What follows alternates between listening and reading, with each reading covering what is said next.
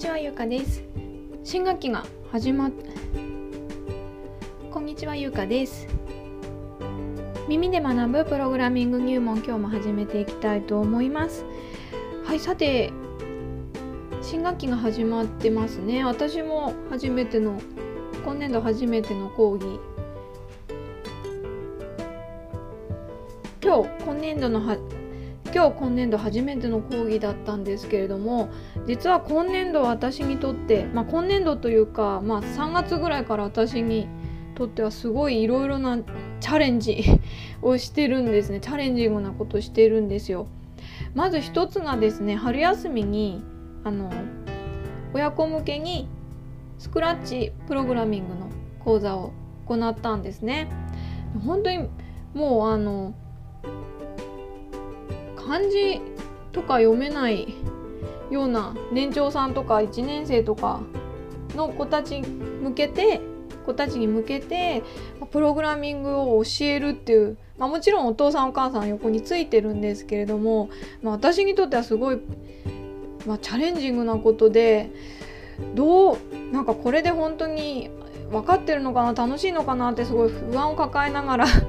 あの春休みの講習させていただいたんですけれどもやっぱ意外と本当に頭が柔らかいのかやっぱ感覚であの結構分かってくれるような感じだったんですね。でもちろんお父さんお母さんも楽しんでいらっしゃったようなんですけれどもまあそんな感じでですねあのちょっとまずそれが1個目のチャレンジで2つ目のチャレンジはですね実は私が今担当している大学であの文系も理系もプログラミング必修になったんですね。あもちろん必修って言ってもその基本的なことだけなんですけれどもあの文系の子たちにプログラミングも実は私教えたことなくてもう去年の秋ぐらいからいろいろ対策をどんなことを教えればいいかなとかどんな導入すればいいかなとか考えてたんですよ。でやっぱ今日実際に会ってみて、まあ、今日あの法学部の子たちだったんですけれどもやっぱり高校の時全く情報やってないんですけれども大丈夫ですかとかあのまあコンピューターすらちょっと苦手意識があるのにプログラミングなんかねやんなきゃいけないんですねみたいな感じだったんですけれどもやっぱりあの知らないことってすごく不安なんですよね。それはあのどんな世代でも一緒のかなと思っています。逆にあの子どもたちですねほんと幼稚園とかあの小学生とか子どもたちの方がやっぱ知らないことへの恐怖感って全然なくてありのままのその目の前の楽しいことをやるっていうそういうまああの子どもたちに元気をいただいたのとやっぱり大学生たちにもね恐怖感を抱かずになんとかあの楽しんでやっていただきたいなと思って、まあ、今年度ちょっと奮闘する予定でおります。はいということであのまあ、そんな感じの近況なんですけれども、まあ、今日ですね、まあ、ちょっと前置き長くなっちゃいましたけれども何をお伝えしたいかっていうと今ですね私、ま、親子向けにプログラミング講座を開いてるんですけれどもなぜ親子なのかっていうことですね。まあ、というのも結構大人がやりたいよみたいな問い合わせが結構ありますのであのちょっとそっちの方にもおいおいおいまあ、近い将来そっちの方の講座とか、まあ、教材も作っていきたいとは思ってるんですけれども今は本当ちょっと子どもたちに私教えたいんですよ。まあ、子どもたちとその子どもたちだけだとやっぱちょっと難しいので親子、まあ、ご家族ってことですね。はい、なぜそのご家族親子におすすめしているのかっていうのをちょっと今日お話ししたいと思います。ま、まあ、あの子供と一緒に大人が学んでも大いにプログラミング的思考を身につけるってことはメリットもありますし、まあ、まだまだコロナのあのでがコロナで自粛続きますから、まあ、親子でね何か一緒にゲームを作るとかそういう時間楽しんでほしいなっていう気持ちももちろんあります。ただその2つだと、まあ、別にプログラミングじゃなくていいじゃんってまあ、別に2人親子で数学楽しんでもいいわけですし親子でゲームやったっていいわけですしね。あの、まあ、どうしても私がプログラミングをおすすめあの親子にちょっと注力2022年は親子プログラミングに注力したいのかっていうのはやっぱさっきの冒頭の話でも出てきたんですけれどもあの大人たちはや習ったことがない学問なんですよね。まあ、教科って言っていいかもしれません。あの2020年4月に小学校に導入されてますし今年度からは高校の情報っていう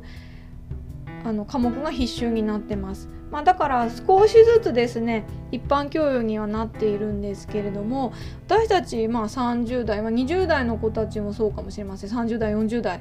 知らないですよね。プログラミングって本当にあの一部のそういう IT 企業とか専門的な職業の人がやるものだみたいな意識がやっぱあってあの結構私もいろいろなところで話を聞くとですねえっと私が通っているちょっとあのポーツクラブでもですね、まあ、スポーツ専門の人なんですけれども実はプログラミング自分好きな好きなんだみたいなこと言ってる人がいてけどやっぱりなんか中学校とか高校の時にプログラミングパソコンに向かってなんかやってるとオタクとか ちょっと暗いみたいに思われるからやめちゃったんだよねみたいな人もいたんですよね。はい、なのでなんかそちょっとそういう感じがまあ私の時も実はあったりして専門的かつなんかそういう文化系みたいな そういうイメージがあった世代なのかもしれません私たちの時は。はい、なのでもう余計にですね今の親が親が苦手意識があるのに子どもたちが自らね、進んで好きになるっていう環境はなかなか難しいのでやっぱそういうせっかくプログラミングを学校で学べるっていうすごい恵まれた時代にいるのに、まあ、不安や恐怖を感じてしまって経験したことがないからといって不安を感じてしまうっていうのがすごくもったいないというかそういう状況になってほしくないなって私はすごい個人的に思ってたんですね。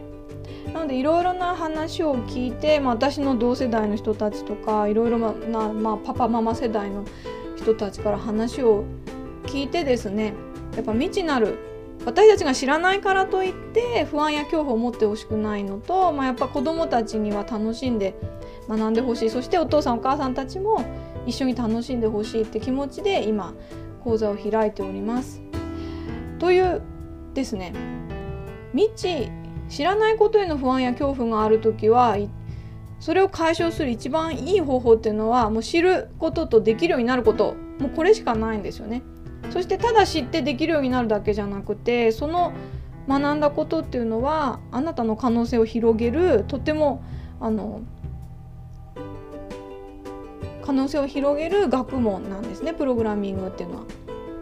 はい、なので本当にあの知ってできるようになってそして自分のスキルも高まるそして大人たちもそれこそ仕事にあの